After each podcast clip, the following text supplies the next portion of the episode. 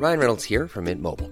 With the price of just about everything going up during inflation, we thought we'd bring our prices down. So to help us, we brought in a reverse auctioneer, which is apparently a thing.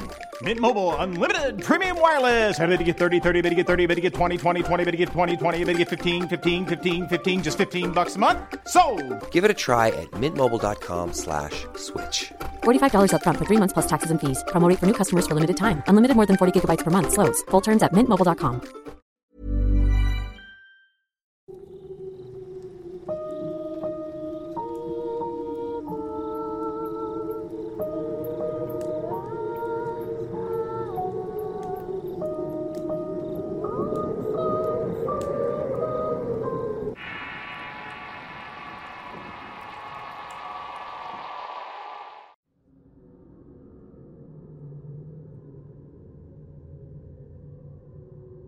Existen en Venezuela distintas leyendas únicas.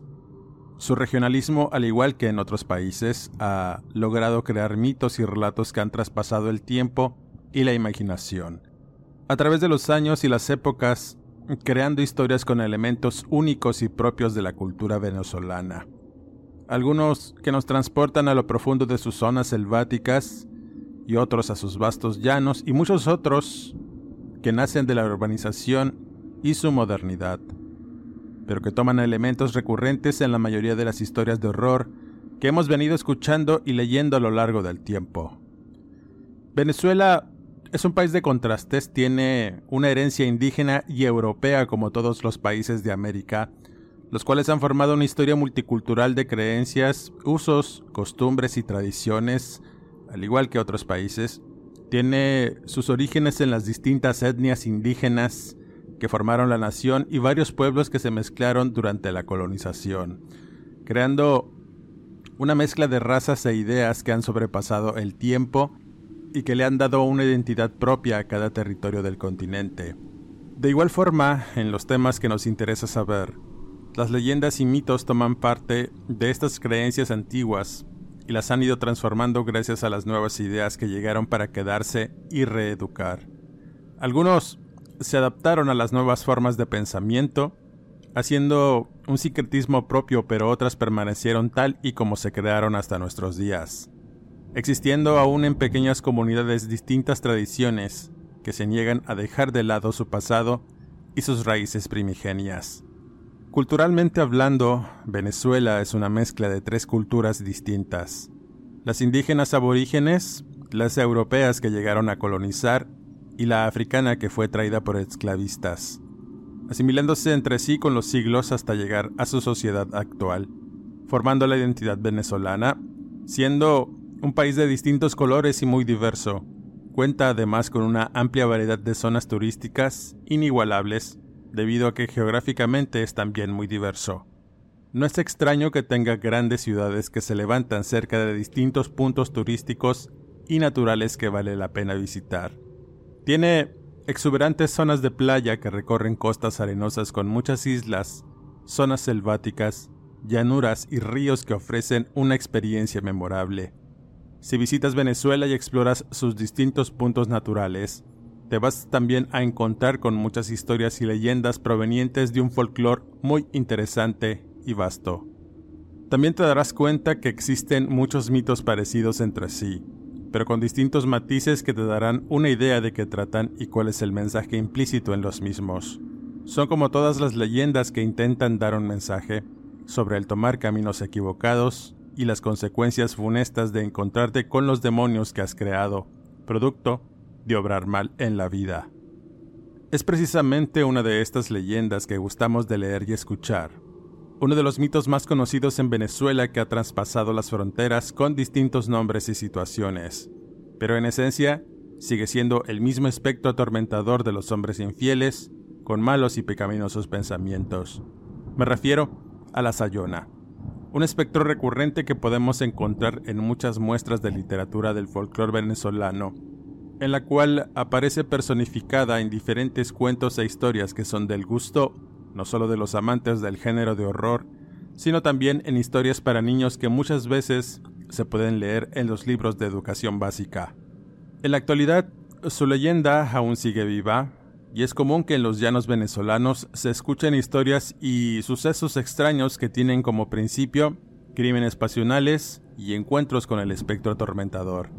Campesinos, jinetes y en general trabajadores que laboran en distintos puntos al interior de Venezuela hablan de ella, existiendo además varios testimonios de personas que han muerto por el espanto de verla o por circunstancias que tienen que ver directamente con sus apariciones.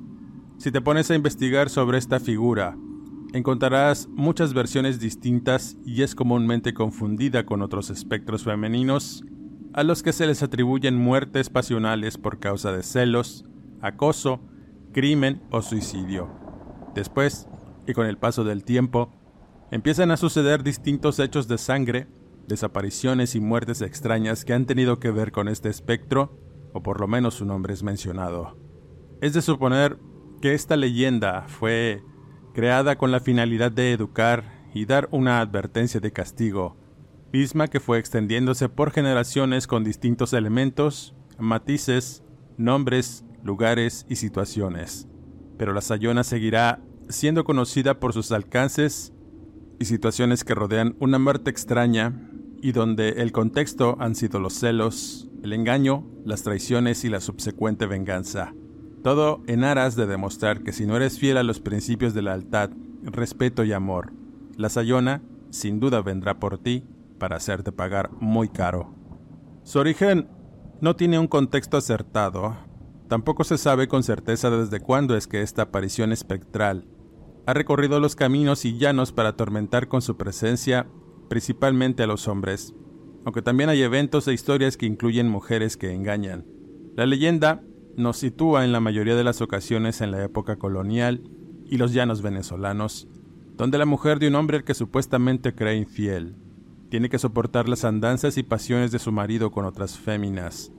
Aunque en principio son rumores y nunca comprueba la infidelidad de su esposo, ciertamente esos dichos van instalando la duda y los malos pensamientos en la mente atormentada de la esposa que sin timidez y con la convicción de encontrar algo malo en los pasos de su marido, lo vigila atenta ante cualquier detalle, fuera de la rutina del hombre que víctima de los celos de su mujer, se enfrasca en discusiones constantes. Su mente trastornada hace que vigile el dormir de su esposo para escuchar si entre sueños menciona un nombre que no sea el suyo. Noche tras noche vigila su sueño y una de esas, finalmente lo escucha hablar entre dientes, pronunciando un nombre que helaría su sangre y la pondría en un tormento a partir de ahí. Fue un nombre que ya conocía, y era el de su propia madre. Al escucharlo pronunciar, dio un salto de la cama para gemir de asombro, llevándose las manos a la boca y abriendo sus ojos con sorpresa. Finalmente el nombre del amante salió a relucir, y aunque aún incrédula, quiso justificarlo, pero su mente envenenada por los celos confirmó la supuesta infidelidad de su querido esposo solo por mencionar ese nombre. Esa situación trastornó aún más su mente enferma, llevándola a la locura y a un sentimiento homicida que la hizo tomar un cuchillo para clavárselo en el corazón a su marido. Pero como su amor enfermizo aún seguía vivo, decidió mejor acabar con aquella que le había arrebatado sus atenciones, su madre. Después de que el hombre saliera de su casa, de inmediato se preparó y tomó un cuchillo escondiéndolo entre su sayal. Se cubrió la cabeza y salió por las calles dirigiéndose con su madre como habitualmente lo hacía, pero esta vez no tenía buenas intenciones. En su mente se tejían imágenes de cómo mataría al amante de su marido. Al llegar y después de los saludos, la invitó a tomar una taza de café y en tanto conversaban, la mujer le decía agobiada de estar soportando las infidelidades de su esposo a lo que su madre le advertía como siempre que debía dejarlo. Eso provocó la ira de la mujer, que se lanzó a cuchilladas en contra de su madre, que impotente e incrédula recibió el odio alimentado por los celos de su hija y fueron tres golpes de cuchillo que le abrieron el estómago a la infortunada, la cual cayó incrédula y sangrante, agonizando por el dolor de las heridas y el acto traicionero de su propia hija. Estando tirada en un charco de su propia sangre, antes de exhalar su último aliento le preguntó por qué a su hija. La respuesta fue la herida más profunda. Porque tú también eres amante de mi marido, comentó. Sin comprender esa afirmación y viendo la seguridad de sus palabras, dejó de lado el amor de madre y la maldijo en su lecho de muerte. La Madre Sagrada, maldita seas por generaciones. No tendrás descanso por el ser despreciable en el que te has convertido, y nunca encontrarás la paz ni el consuelo de la muerte. Has de morir y vagar por tus celos, y será tu castigo el cargar con las traiciones de todos aquellos que han engañado. Así sea. Dicho esto, la señora murió desangrada, y su hija, viendo la magnitud de su crimen, sintió lástima, pero un breve espacio en ella dio paso a la satisfacción de haber quitado del camino a una rival en amores. Pero el arrepentimiento llegó rápido al mirar el cuerpo inerte de la que fue su madre, y la culpa la venció, provocando que se quitara la vida ahí mismo y con ello la maldición la atormentaría por toda la eternidad. A partir de ahí, el espectro de la Sayona y su consecuente leyenda empieza a correr vía oral entre los pueblos. El mito va tomando fuerza por las repentinas muertes y testimonios de personas que han visto a una supuesta mujer bonita rondar por caminos oscuros. La característica más evidente es un sayal negro que porta con garbo, y quienes la han visto dicen que tiene una belleza muy atrayente y provocadora de los más lujuriosos pensamientos. Solamente aquellos contemple y fieles a sus convicciones, quitan la mirada de la mujer evitando caer en tentaciones, pero aquellos que tienen la culpa escrita en los corazones sucumben ante la aparición. Los malos pensamientos aparecen y provocan acercarse a la belleza. Solo está ahí, sonriente y esperando para recibir palabras aduladoras, coqueteo y propuestas, mismas que son aceptadas sin pudor algunos cuentan incluso que es posible tocarla y besarle su piel fría al contacto. Otros que pueden sentir la sedosidad de sus manos acariciar los rostros de los infieles, que no echan por tierra la oportunidad de estar con un mujerón como ese, que sin tregua se los lleva a un lugar más íntimo y solitario para descargar los ímpetus, lejos de las miradas y la culpa. Sin embargo, la ansiedad y el deseo alimentados por lo prohibido no aguardan y los incautos, movidos por una lujuria, buscan saciar sus ganas con la deliciosa mujer, que no duda en responder a los ímpetus.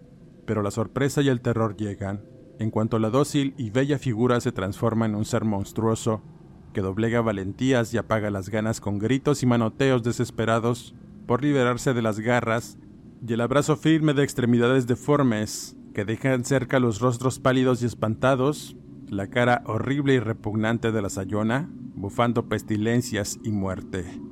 Se hace una lucha frenética por intentar liberarse. Algunos no corren con suerte y ahí mismo dejan de existir ante el impacto del miedo. Otros terminan malheridos con marcas y desgarres profundos, producto de las afiladas garras del espectro, y otros logran zafarse de su agarre, solo para salir huyendo y gritando con desesperación una y otra vez, la Sayona. Las gentes que los escuchan no dan crédito en principio, pero al mirar los rostros inyectados de pavor y deformes de la impresión, es que se dan cuenta que la aparición ha atacado de nuevo a un culpable. Aquellos que viven dan testimonio y una advertencia de que hay que andar por el camino de la rectitud o la sayona vendrá cuando menos te lo esperes. Estos mitos y leyendas surgen de distintas regiones de Venezuela. Si le preguntas a un habitante de este país, Seguramente mencionará no solo a la Sayona, también figurará el Silbón, la leyenda de Florentino y el Diablo, el Rompellanos, la Llorona, Juan Machete, entre otros relatos que representan el espíritu de las supersticiones y las creencias mágico-religiosas del pueblo venezolano, particularmente la llanura, y que son fruto de la imaginación popular, y han sido transmitidos por la tradición oral. Las historias más famosas e interesantes surgen precisamente de la llanura y están fuertemente vinculadas a la vida y obra de las personas que habitan estas regiones. La naturaleza de los interminables campos y las creencias religiosas que son muy marcadas en este país. Finalmente, les comparto el relato relacionado. En esta ocasión, aunque tengo varias historias de los llanos de Venezuela, les hablaré de una en particular acerca de la Sayona y su influencia en unos hechos de sangre sucedidos en un pequeño pueblo cercano a San Fernando, en la región de los llanos muy cerca de la cuenca del Orinoco. Esta historia la comparte un joven cuyo abuelo era un viejo llanero que arriaba ganado en aquellas tierras. La historia formaba parte de las anécdotas familiares que se contaban cuando la numerosa familia se juntaba para los asados los fines de semana, de tal manera que la experiencia se fue extendiendo entre familiares y vecinos, que daban fe de que había sucedido en realidad y por evidencias tenían las cicatrices que mostraba en vida y las fotos del abuelo que enfrentó a la Sayona y vivió para contarlo.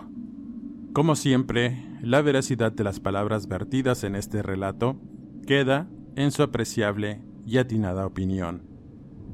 La época en la que suceden estos eventos fue una donde hubo mucha prosperidad para la comunidad donde vivía el abuelo de este joven, al que llamaré Don Gregorio. El hombre tenía una vasta tierra donde criaba algún ganado y sembraba yuca. Siempre vio por su familia y era un hombre dedicado al trabajo. No tenía mayores vicios que fumar tabaco y tomar vino los días de descanso en los que se la pasaba acostado en una hamaca casi todo el día. El trabajo de campo es bastante extenuante y el hombre ya lo tenía dominado. Pero así como llegó la prosperidad, también creció la responsabilidad y el trabajo, por lo que tuvo que contratar a algunos vaqueros que le ayudaran con el trabajo y poder realizar otras actividades. Uno de esos hombres se llamaba Juan Francisco y era un montero muy diestro para arriar ganado y domesticar caballos.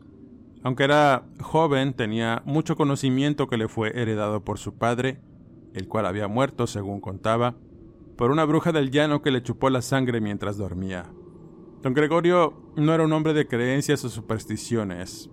Su único credo era el trabajo duro y la recompensa resultante, pero le resultaban entretenidas las historias contadas por el montero, historias que eran Ever catch yourself eating the same flavorless dinner three days in a row? Dreaming of something better? Well, HelloFresh is your guilt-free dream come true, baby. It's me, Kiki Palmer. Let's wake up those taste buds with hot, juicy pecan crusted chicken or garlic butter shrimp scampi. Mm. Hello Fresh. Stop dreaming of all the delicious possibilities and dig in at HelloFresh.com. Let's get this dinner party started. There's never been a faster or easier way to start your weight loss journey than with PlushCare. PlushCare accepts most insurance plans and gives you online access to board-certified physicians who can prescribe FDA-approved weight loss medications like Wigovi and Zepbound for those who qualify. Take charge of your health and speak with a board-certified physician about a weight loss plan that's right for you. Get started today at plushcare.com slash weight loss. That's plushcare.com slash weight loss. plushcare.com slash weight loss. La primavera está aquí. Así que es el mejor momento para sacar lo viejo de la rutina y vivir nuevas experiencias, entre ellas nuestros estrenos de terror, y hasta una nueva manera de obtener dinero con tus compras gracias a iBota. iBota es una app que puedes descargar totalmente gratis y que te da la mayor cantidad de dinero en efectivo en cientos de artículos y marcas, no solo las botanas que disfrutas mientras nos escuchas, Olvídate de otras apps que son igual que brujos charlatanes y solamente te dan puntos fantasmas. Con iBota simplemente agrega tus ofertas a la aplicación y obtén dinero real que podrás transferir a tu cuenta bancaria, PayPal o tarjeta de regalo. No lo dudes y únete a una comunidad con 50 millones de usuarios que ya disponen de los beneficios de más de 2.700 marcas y tiendas, como Lowe's, Macy's, Sephora y Best Buy. Y para que termines de convencerte, en este momento iBota está ofreciendo a nuestro público 5 dólares solo por probar iBota usando el código ROR cuando te registras. Solo tienes que ir al App Store o Google Play Store y descargar la aplicación iBota gratis para comenzar a ganar dinero en efectivo y usar el código ROR. Esto es iBota en Google Play o App Store y usa el código ROR. Aprovecha los nuevos comienzos y corre a descargar la aplicación para ganar más cashback.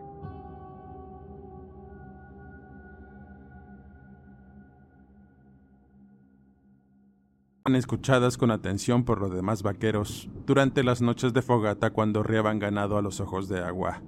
A decir de don Gregorio, el vaquero le caía muy bien por trabajador y atento, tomándole aprecio y llevándolo a su casa para convivir y beber. Después de terminar las buenas temporadas y despedir a sus peones, Juan Francisco fue el único que no despidió, asignándole distintas tareas para la crianza de sus animales. La relación entre ambos prosperó hasta formarse una firme amistad, Hasta ese momento don Gregorio se enteró que el hombre tenía una mujer con quien se había juntado y un hijo pequeño a los que iba a visitar y dejarles dinero cada semana. Por supuesto, no dudó en invitarlos a su casa para conocer a su familia. Una mujer muy bonita de negros cabellos largos y un chiquillo muy avesado que fueron del agrado del ganadero. Todo marchaba bien y llegó una época de fiesta en la región donde se juntarían varios ganaderos y productores. Por supuesto, don Gregorio asistió con su mejor hombre y amigo Juan Francisco. Fueron varios días que estuvieron en aquel lugar, disfrutando y bebiendo, pero el vaquero tenía otras ideas y pensamientos sobre divertirse, empezando a buscar los favores y cariños de algunas mujeres que trabajaban en los bordeles de la localidad. Eso no lo vio con buenos ojos don Gregorio, y a pesar de ello, solo se hacía de la vista gorda cuando su amigo manoseaba y se besuqueaba con las meretrices, con las que se ponía tremendas francachelas. Finalmente, era su amigo y lo que hiciera que le diera felicidad, para él era válido. Con ese desfachatez y cinismo, los hombres refilmaron su amistad, pero el destino ya les tenía preparada una situación de la cual no iban a poder escapar, a pesar de esconderse. La culpa iba a surgir para dar cuenta de los ímpetos de uno y el silencio cómplice del otro. Una tarde después de negociar algunas reses con compradores caraqueños, ambos se fueron a celebrar a una taberna donde, para la mala suerte de Juan Francisco, se encontró con un familiar de su mujer que iba de paso. Las risotadas y los actos lascivos que el hombre hacía con una jovencita que trabajaba en el lugar llamaron la atención del familiar que se dio cuenta de la actitud cínica de Juan al cual fue a confrontar para reclamarle por la falta de respeto hacia su prima. El hombre, por supuesto, se burló de los dichos de aquel impertinente que le quitaba momentos a la diversión, con una joven cuyo rostro asqueado pedía que todo aquel tormento lascivo acabara. Así comenzó una calorada discusión que llegó a los insultos y manoteos. Juan Francisco, influenciado por el alcohol y la ira, arremetió en contra del otro con cuchillo en mano, alcanzándole a asestar un golpe que rozó el antebrazo, provocándole una herida leve.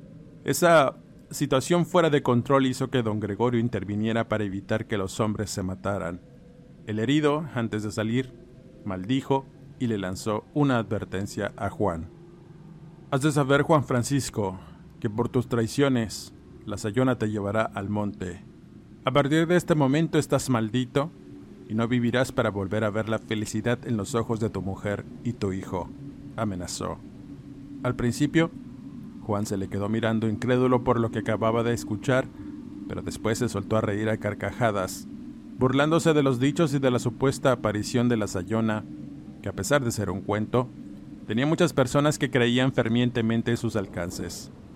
Para unos era algo real y para las mujeres despechadas que sufrían la traición de sus hombres, o sospechaban de algún agravio, era común que la invocaran con tabaco y cocuy en noches de luna llena.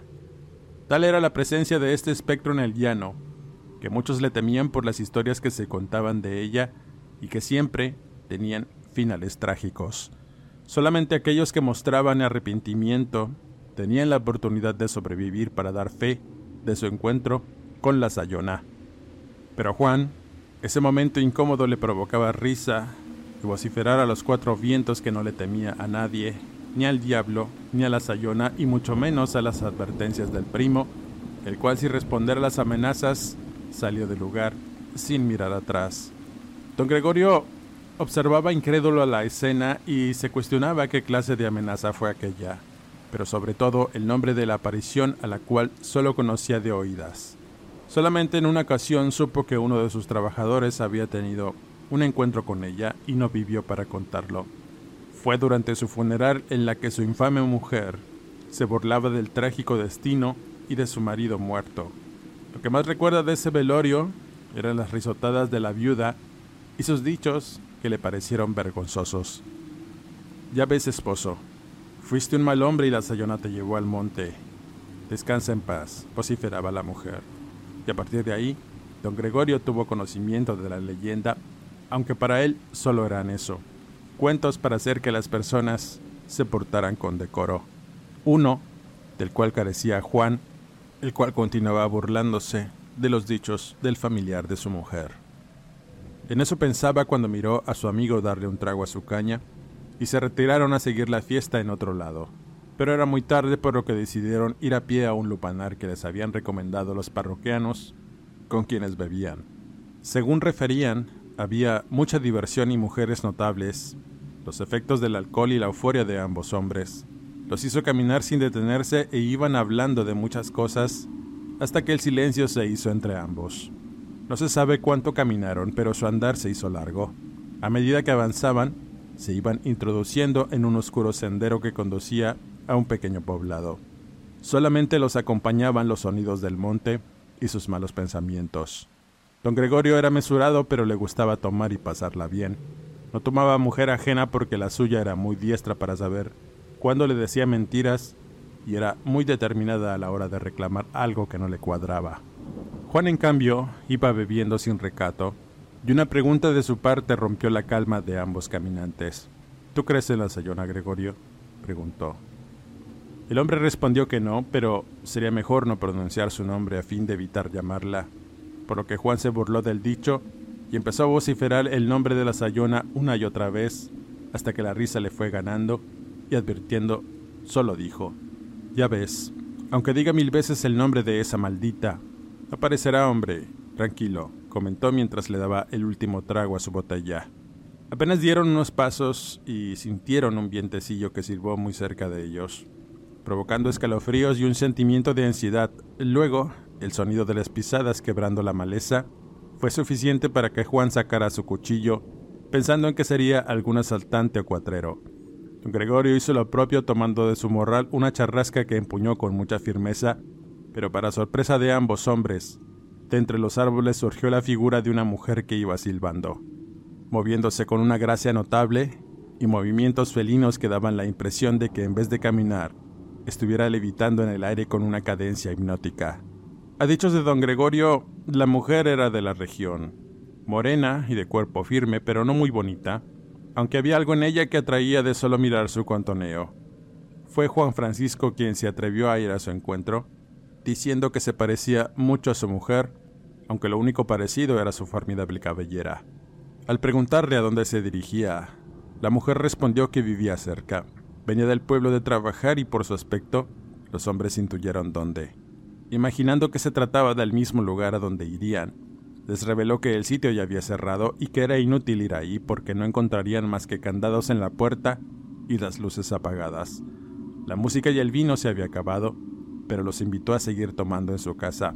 No faltaba mucho para llegar. Don Gregorio tenía un olfato muy especial para presentir el peligro, así que declinó la oferta comentándole a su amigo que sería mejor irse pero el hombre estaba embelesado, viendo con mucho detenimiento la belleza peculiar que le recordaba a su propia mujer. Cuando quiso jalarlo para retirarse y dejar a la muchacha, el hombre le dijo que iría un rato a estar con ella, y la sonrisa de blancos dientes y una mirada lasciva que le lanzó la mujer fue suficiente para no pensar en nada más. Y mientras iban caminando, le preguntaba a Juan, ¿Es usted casado o tiene mujer, buen mozo? Esas palabras y el coqueteo lo hipnotizó aún más, por lo que sin pensar lo negó con la cabeza, siguiéndola por una vereda viendo sus formidables caderas, que se contoneaban graciosas, aumentando el deseo del montero. Don Gregorio pensó en irse al hostal para dormir y aguardar a que Juan la pasara bien con esa mujer, pero no quiso dejarlo solo por lo que siguió a la pareja hasta que llegaron a una casucha que se notaba abandonada, y eso alertó al hombre, pero por alguna razón al entrar en ese lugar todo estaba perfectamente dispuesto para el trago y las atenciones amatorias. Juan Francisco, sin dudarlo, se fue sobre el cuerpo de la mujer para estrujarlo a placer. Entre besos y caricias fue conducido a la parte trasera del cuarto, y don Gregorio tan solo se retiró para esperar a que su amigo terminara la aventura. Fumando un cigarro y mirando al cielo estrellado pasaron los minutos, y el silencio se prolongó hasta que fue roto por los gritos de espanto de Juan. Después, solo miró la desvencijada puerta de palos abrirse y de donde salió su amigo con un rostro espantado, su cuerpo desnudo cubierto de su propia sangre, y en breves instantes pudo percatarse que tenía heridas profundas en su piel y se dolía de su entrepierna, en la cual tenía colocadas ambas manos para detener el sangrado. Sus ojos desorbitados miraban con frenesí al tiempo que gritaba cosas que helaron la sangre de don Gregorio. Esa mujer es el diablo, esa maldita es la sayona del llano, gritaba con mucha desesperación. Sin decir nada más, salió huyendo a grito abierto por la vereda enmontada, mientras su amigo lo seguía gritando. Antes de adentrarse en el monte, pudo mirar hacia la casa y para su sorpresa, no era más que un cuchitril abandonado. La vieja casita se levantaba en medio de un claro y se notaba que era muy vieja, sin puertas ni ventanas. Al continuar su camino, solo escuchaba los gritos de Juan, siguiéndolos de cerca para no perderlos, se adentró en la oscuridad y según refería el señor, sentía y miraba de reojo que algo lo seguía muy cerca, desplazándose de una manera rápida e imposible hasta que casi lo alcanza. Hubo un momento en el que el agotamiento lo venció. Jadeando, intentaba respirar además de tratar de ubicarse. Había perdido el rumbo y había dejado de escuchar los gritos de Juan. Al dar la vuelta para regresar sobre sus pasos, de frente pudo ver la sombra de alguien parado a unos metros de él, y con voz temblorosa preguntó con la esperanza de saber que su amigo estaba ahí. Pero la respuesta se la dio la luz de la luna que poco a poco surgió de entre unos nubarrones negros e iluminó la presencia que tenía delante. Don Gregorio la describió como una entidad siniestra, cuyo cuerpo femenino envuelto en una especie de sayal parecía inamovible. Su torso era un esqueleto en cuyos brazos remataban un par de manos huesudas y muy largas que esperaban el momento justo para alzarse e ir por el hombre asustado. El rostro de la mujer fue lo que realmente lo espantó para toda su vida. Era un cráneo en cuyas cuencas vacías surgían un par de destellos que iluminaban con fuego, algo que lo hizo sentir el calor infernal que alimentaba el espectro de la sayona. El negro cabello pegado al cráneo se movió de una manera extraña y era como si tuviera vida propia. Después aquella figura emitió un sonido chillante y prolongado, parecido al de un animal nocturno que heló más la sangre de don Gregorio, el cual no daba crédito a lo que estaba mirando y lo último que miró fue como esa horrenda visión se desplazaba con una velocidad sorprendente hasta donde estaba parado y de un duro golpe lo lanzó varios metros para caer sobre su cabeza perdiendo el conocimiento. Era de día cuando despertó. La luz del sol empezó a calarle y de inmediato un torrente de dolor lo invadió, espantándose de mirarse herido de todas partes, sobre todo del rostro el cual sentía ardiendo. Como pudo, se levantó y con esfuerzo se fue caminando hasta un claro donde vio la vereda que comunicaba a los pueblos. Apenas pensó en su amigo y casi de inmediato lo pudo ver, pero no de una forma agradable. El cansancio y el dolor hicieron que se recargara en un tronco para asimilar la situación y tomar fuerzas. Recargado sobre sus rodillas, pensaba en muchas cosas. Pensaba en cómo la sayona los había envuelto. De alguna forma el efecto hipnótico de su presencia nubló los pensamientos de Juan y a pesar de la obviedad de la presencia de una mujer bonita en medio del monte y que resultara ser la Sayona, ninguno de los dos evitó caer en su influencia. En eso pensaba cuando escuchó por un lado una especie de goteo interminable que lo hizo incorporarse y al mirar pudo darse cuenta que por un lado había un charco de sangre que lo hizo voltear hacia arriba. Lo que escuchaba era la sangre gotear de su amigo Juan. El hombre se estaba desangrando en la rama de un árbol y tenía una herida muy profunda en el cuello. Sus ojos blancos provocaron el pánico de don Gregorio, que salió huyendo del lugar gritando una y otra vez, La Sayona. Después de esa terrible experiencia, el hombre estuvo encerrado un tiempo en la cárcel por la muerte de su amigo. Cuando se deslindó su responsabilidad, salió pero su mente y alma habían quedado perturbadas por el encuentro con la entidad y la horrible muerte que tuvo su amigo. Las autoridades determinaron que Juan murió por un crimen pasional. El tener una vida promiscua le trajo como consecuencia la muerte, y don Gregorio vivió muchos años encerrado en su habitación, sin poder ni querer salir, y cuando por fin lo hizo, confesó todo lo malo que había hecho y cómo su complicidad en los actos lascivos de su amigo lo dejaron marcado. Era cierto, Tenía cicatrices por todo el cuerpo, hechas por la Sayona, y cada que tenía oportunidad se las mostraba a los hombres de la familia y les advertía. Miren, observen bien. La Sayona me los hizo. Pórtense bien, o ella vendrá por ustedes. Con esta historia cierro este podcast. Quisiera agradecer a Martín Tavares por su apoyo en la realización de este episodio. Suscríbete al canal y activa las alertas. Regálame tu pulgar arriba y comparte para seguirte trayendo las mejores historias. Sígueme en Facebook e Instagram, donde podré estar en contacto contigo y responderé a tus dudas y comentarios. No me despido y nos escuchamos en el siguiente podcast.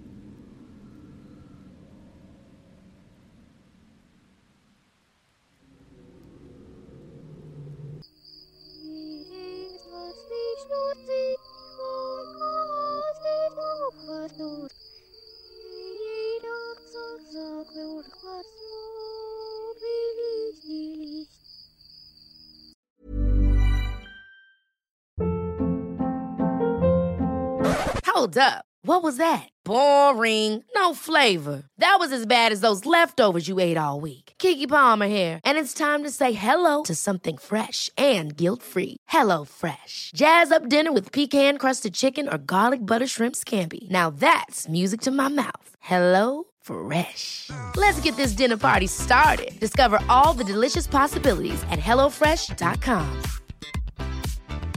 If you thought the only way to get a more defined jawline with natural looking results was through surgery, think again. Juvederm Volux XC is a non surgical injectable gel filler that improves moderate to severe loss of jawline definition and can help you achieve natural looking results with little downtime. Even better, this improved definition lasts up to one year with optimal treatment. No maintenance required. Improve jawline definition for a smooth, sculpted look with Juvederm Volux XC. For important safety information and to find a licensed specialist, visit juvederm.com. That's J U V E D E R M.com. Not for people with severe allergic reactions, allergies to lidocaine, or the proteins used in Juvederm. Common side effects include injection site redness, swelling, pain, tenderness, firmness, lumps, bumps, bruising, discoloration, or itching. There's a risk of unintentional injection into a blood vessel, which can cause vision abnormalities, blindness, stroke, temporary scabs, or scarring. Talk to a licensed specialist to find out if it's right for you.